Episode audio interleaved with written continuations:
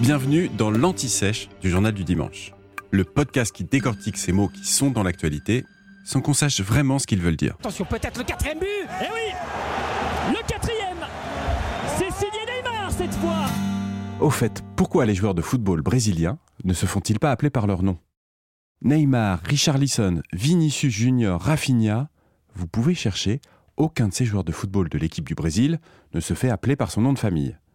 Rien que pour Neymar, son véritable état civil est Neymar, ça c'est son prénom, Da Silva, le nom de famille de sa mère, Santos, ça c'est le nom de famille de son père, et Junior, puisque son père, justement, est un ancien footballeur professionnel déjà connu au Brésil. Et ce n'est pas une nouvelle mode. Edson Arantes do Nascimento se faisait appeler Pelé. Socrates Brasileiro Sampaio de Souza Vieira de Oliveira était connu sous le seul prénom de Socrates. Ronaldo Luis Nazario de Lima a enchanté les années 1990 sous son seul prénom, Ronaldo. Alors pourquoi ce penchant?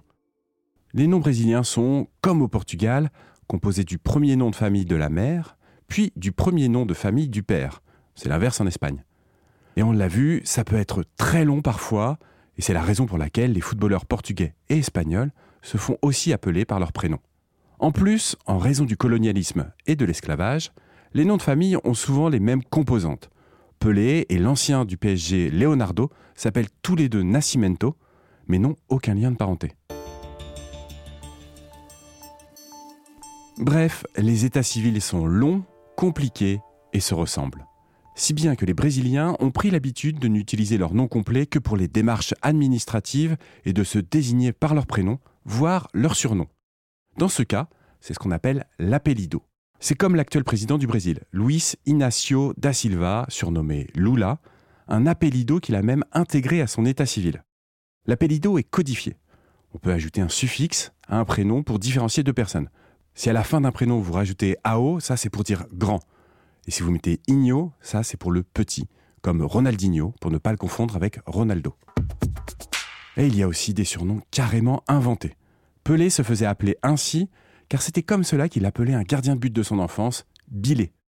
Le footballeur Hulk n'était pas un super-héros, mais sa musculature imposante a inspiré son surnom.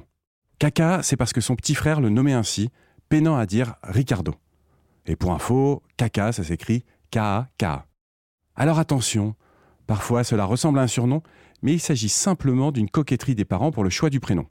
Par exemple, un joueur de football brésilien des années 2000 s'appelait Wagner Love, il avait ajouté Love pour vanter ses capacités de séduction, mais son prénom était bien Wagner, comme le compositeur. Et dans les années 1990, il y a eu un certain Alan Delon, prénom composé que sa mère lui avait attribué en hommage à son acteur préféré, le français Alain Delon. Attention aussi à la prononciation du portugais, car en France, nous avons tendance à l'éviter au sujet des noms de footballeurs. Le O en fin de mot se prononce OU. Et oui, on ne dit pas Ronaldo, mais Ronaldo. Le S entre deux voyelles se prononce comme un Z, mais che en fin de mot, comme Vinicius. NH se prononce comme un gne, suivi d'une voyelle, comme dans Ronaldinho. Et le groupe AO, avec une petite tilde sur le A, ça, ça se prononce au Brésil EUN. Par exemple, pour le défenseur central brésilien, qu'on appelle en France Eder Militao, il faudrait dire Eder Militao.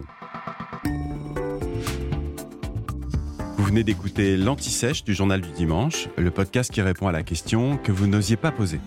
Je suis Vivien Vergniaud et si vous avez aimé ce podcast, mieux si vous voulez écouter d'autres épisodes préparés par la rédaction du JDD, c'est facile. Abonnez-vous, suivez-nous, c'est gratuit.